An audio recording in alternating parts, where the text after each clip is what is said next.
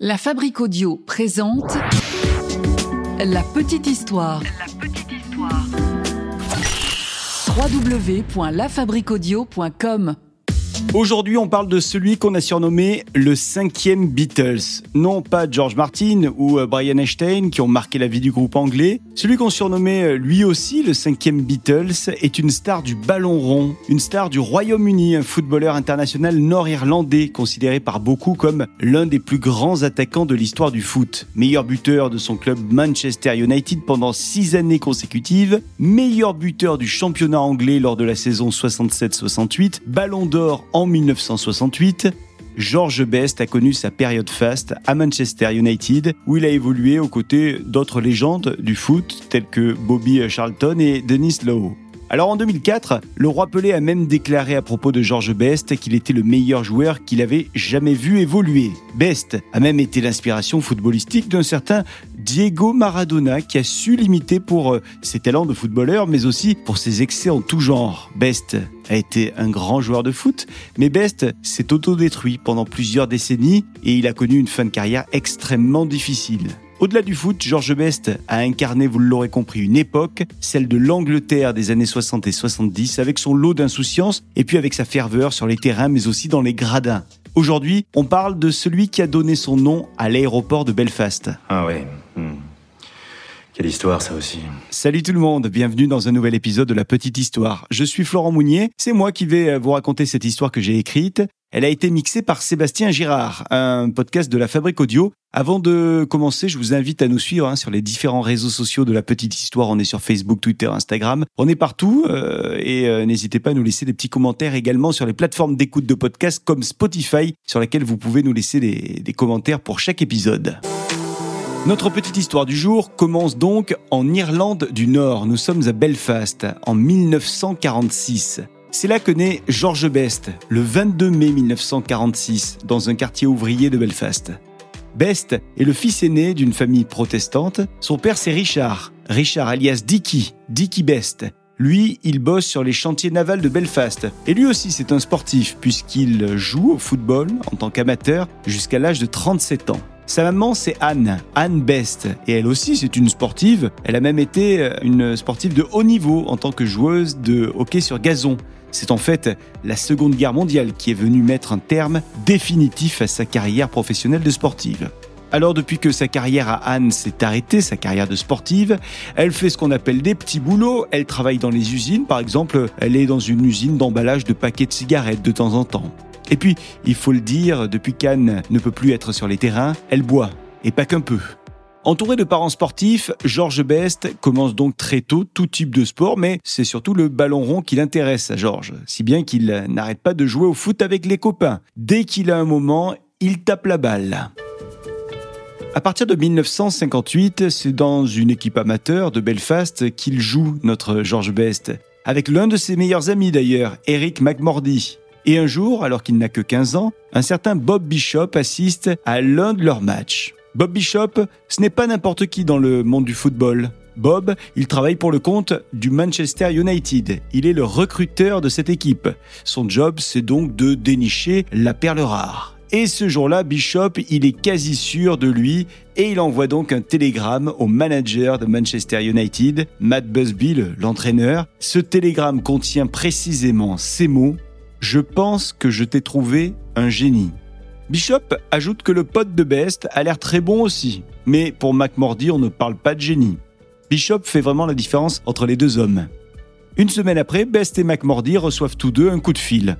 Au bout du téléphone, on leur demande de venir se présenter pour passer un essai, essai qui devrait durer une semaine, un essai dans la team du Manchester United. Une semaine, c'est le temps qu'il faut en général pour déceler si on a en face de soi un futur champion du ballon rond. Mais il ne faudra pas plus d'une matinée au manager du Manchester United pour être convaincu du génie de Best. Oui, sauf qu'à la fin de la première journée, les deux gamins décident de rentrer à Belfast. Peut-être est-ce l'esprit trop rigoureux de ce cadre euh, étriqué de l'équipe de Manchester United qui leur fait peur Ou alors euh, peut-être est-ce tout simplement euh, l'autorité qui les agace Toujours est-il que les deux garçons se montent le bourrichon et ils décident de se barrer. Ils estiment qu'ils en ont assez vu pour aujourd'hui. Alors quand George arrive chez lui, Son père et sa mère sont là pour l'attendre. Ils veulent savoir comment s'est passée sa journée au Manchester United. Ils l'attendent de pied ferme donc à la maison et ils lui posent des questions. Et c'est là que George leur raconte comment ça s'est passé et surtout comment ça s'est fini. Le père de George rentre alors dans une colère noire, il prend son téléphone, il appelle le manager de l'équipe et au téléphone, il demande à Matt Busby d'excuser son fils. Et il jure que cette attitude de son jeune fils ne se reproduira plus. Il prie donc Matt Busby de bien vouloir convoquer à nouveau son fiston capricieux. C'est chose faite, et c'est ainsi que George Best devient footballeur professionnel pour le compte donc du Manchester United. Son premier match aux couleurs de l'équipe se joue le 14 septembre 1963. Best a alors 17 ans et 4 mois, et c'est un match contre l'équipe de West Brom. Best joue à la place d'ailier gauche. Coup de sifflet de début de partie, et on y va pour une heure et demie de grand football. Oui, parce que c'est un match qui compte. Et à peine le match a-t-il démarré que déjà George Best impressionne par son jeu. Petit pont sur le latéral adverse, Graham Williams, le public du stade en délire, et Graham Williams, lui, qui enrage, d'autant que Best va le mettre en difficulté tout au long du match. Ce match est le premier d'une longue série de matchs qui vont le faire connaître au monde professionnel du football anglais. Alors il faudra un petit peu plus de temps au reste de l'Europe hein, pour voir émerger cette nouvelle pépite du ballon rond. Et c'est en 1966 que ça arrive, lors de matchs de Coupe des clubs champions européens face au mythique Benfica Lisbonne. Lors de ce match retour, Best va enfin réaliser un doublé pour une finale victorieuse et donc il contribue à la victoire écrasante du Manchester United sur le Benfica Lisbonne 5 à 1. Mais ce n'est pas cette année-là que Manchester remporte la coupe. Il va falloir attendre la saison 68 pour voir la victoire de Manchester United qui remporte son premier titre de champion d'Europe en finale. Nous sommes au Wembley Stadium de Londres. C'est une finale qui se joue face au Benfica encore. Et c'est donc la première victoire d'un club anglais en Coupe d'Europe. Georges Best va dire avec humour que son rêve pour ce match, c'était de s'arrêter juste avant la ligne de but, de se mettre à quatre pattes et de pousser le ballon de la tête dans le but. J'ai failli le faire contre Benfica. J'avais dribblé le gardien, mais au dernier moment, je me suis dégonflé. J'ai eu peur que l'entraîneur fasse une crise cardiaque. Voilà ce qu'il dit George Best à propos de ce moment euh, évidemment mythique du football euh, anglais. This victory didn't belong only to Manchester United supporters. This was a win for Great Britain. Cette année-là est vraiment une très belle année pour Best qui obtient le Ballon d'Or. George Best est considéré comme le meilleur joueur de football du moment. Et c'est là qu'apparaissent quelques surnoms pour George Best. Désormais, le monde entier commence à l'appeler le cinquième Beatles, ou bien encore le Beatles à la gueule d'ange.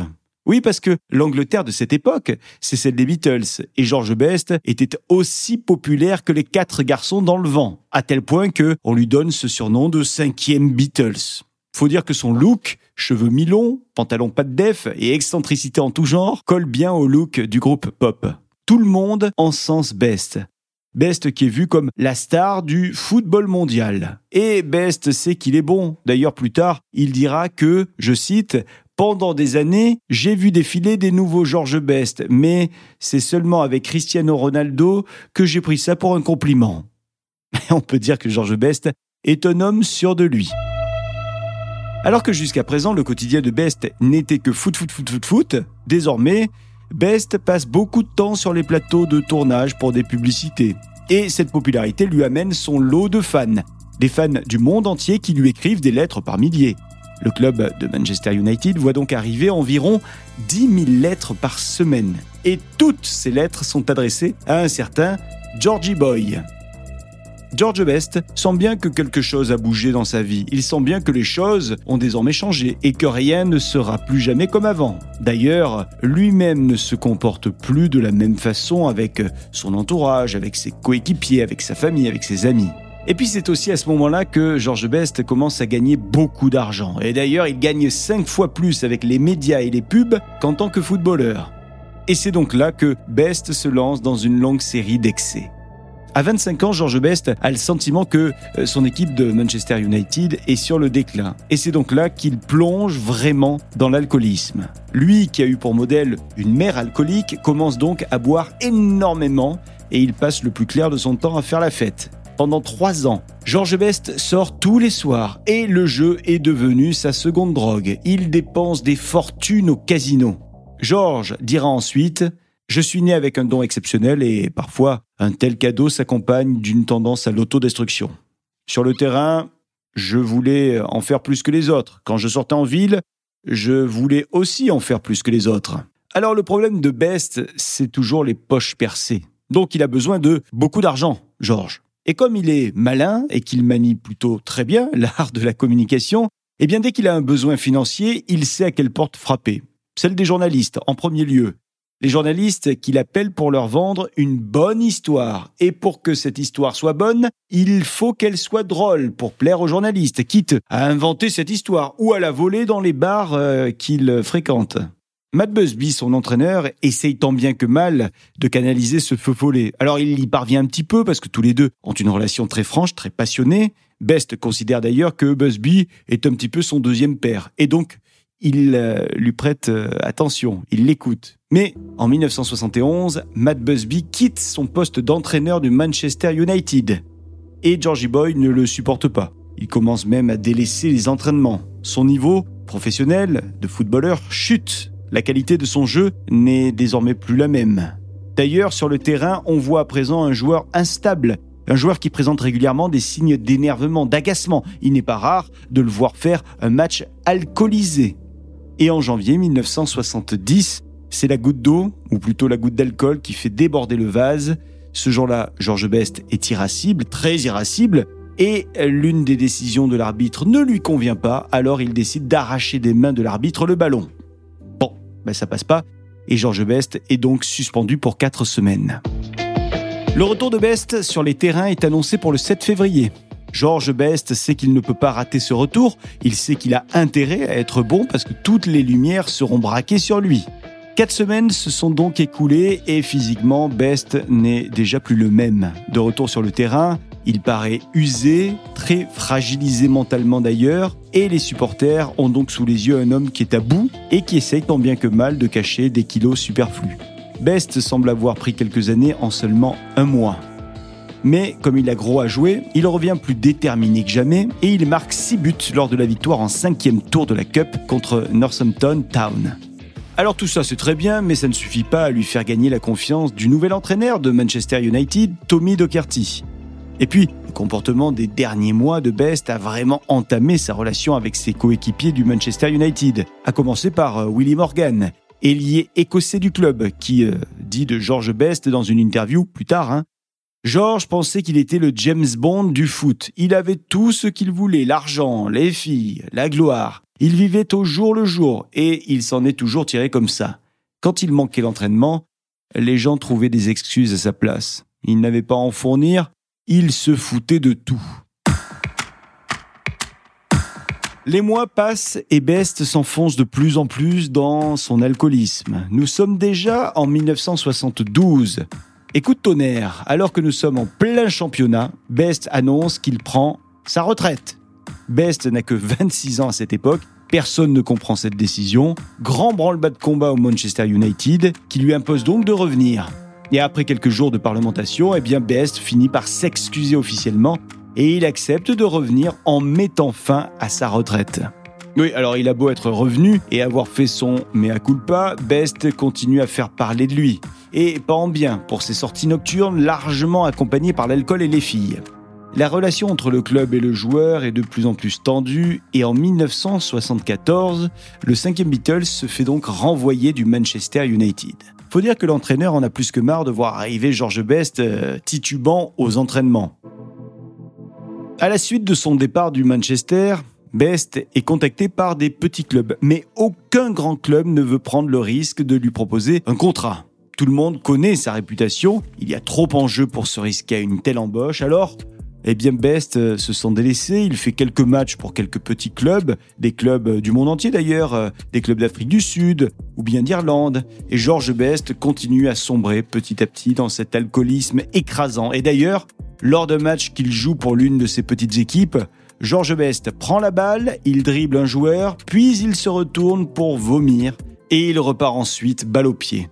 Quelle image Best donne à voir de lui sur le terrain comme hors du terrain? Certains diront que c'est une image pathétique.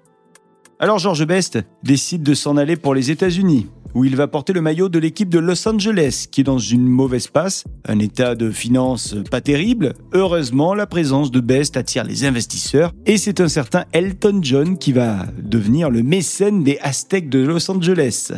À cette époque, George Best possède une maison au bord de la mer, à Los Angeles. George Best dira d'ailleurs que pour aller à la plage, il fallait passer devant un bar et que donc il n'a jamais vu la mer. Côté cœur, George Best fait une rencontre avec un top modèle américain, Angela McDonald's Jens. Ils s'installent ensemble, mais Best n'est jamais loin d'une bouteille et il part donc en cure de désintox. Mais les efforts répétés de la star du ballon rond ne suffisent malheureusement pas à soigner le, mal profond euh, et, son alcoolisme, et sa chute continue inexorablement à Best. Entre Alcool et relations extra-conjugales, Angela en a plus que marre et elle le quitte. Mais George se rend compte qu'il a commis une erreur, alors il la supplie de lui redonner une chance, ce qu'elle fait en acceptant de l'épouser en 78 et de cette union naît un enfant, c'est un garçon.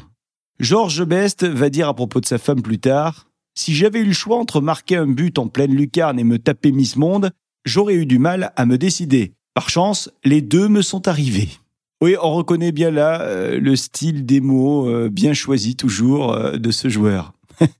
Alors après le club de Los Angeles, il va continuer, George Best, à enchaîner les clubs et enchaîner même les pays. Il va jusqu'à jouer en Australie. Et puis il va prendre sa retraite définitive. Il a alors 37 ans, George Best, quand il décide que le football, c'est fini pour lui. On dit souvent qu'il faut se méfier de la retraite. Et Best aurait dû écouter ce conseil parce qu'effectivement, cette retraite sportive euh, ne va pas lui faire du bien et elle le remet sur les rails de l'alcoolisme. En 84, Georges Best est condamné à trois mois de prison pour conduite en état d'ivresse et agression sur agent. Onze ans plus tard, en 95, Georges Best est élu sportif britannique du siècle. Mais en 11 ans, les choses ne se sont pas arrangées et la vérité est terrible parce que ça va mal euh, de toutes parts. Best, désormais, est célibataire, alors il enchaîne les conquêtes. Il dit d'ailleurs Je n'ai réellement aimé que deux femmes dans ma vie, malheureusement, ce ne sont pas celles que j'ai épousées. On peut dire que George Best n'a rien fait de son talent ni de sa popularité. Dans les années 90, il est ruiné, il a tout dépensé en alcool et en abus en tout genre.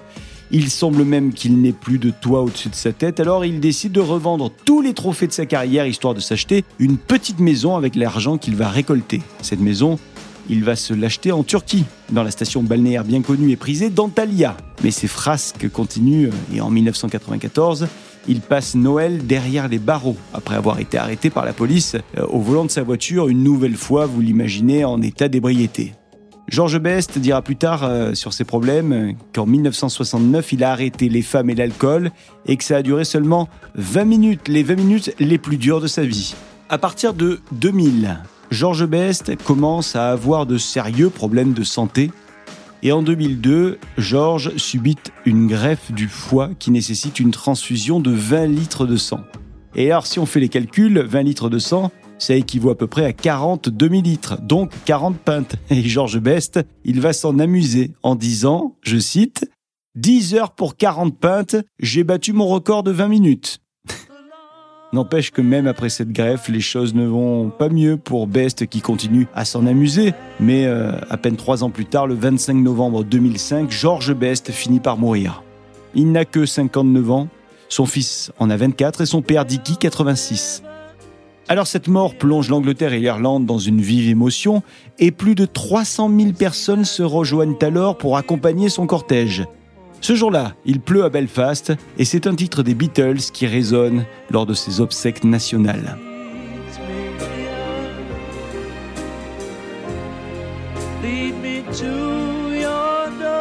Sur une des couronnes de fleurs déposées sur son cercueil, on peut lire Maradona good, Pelé better, George Best.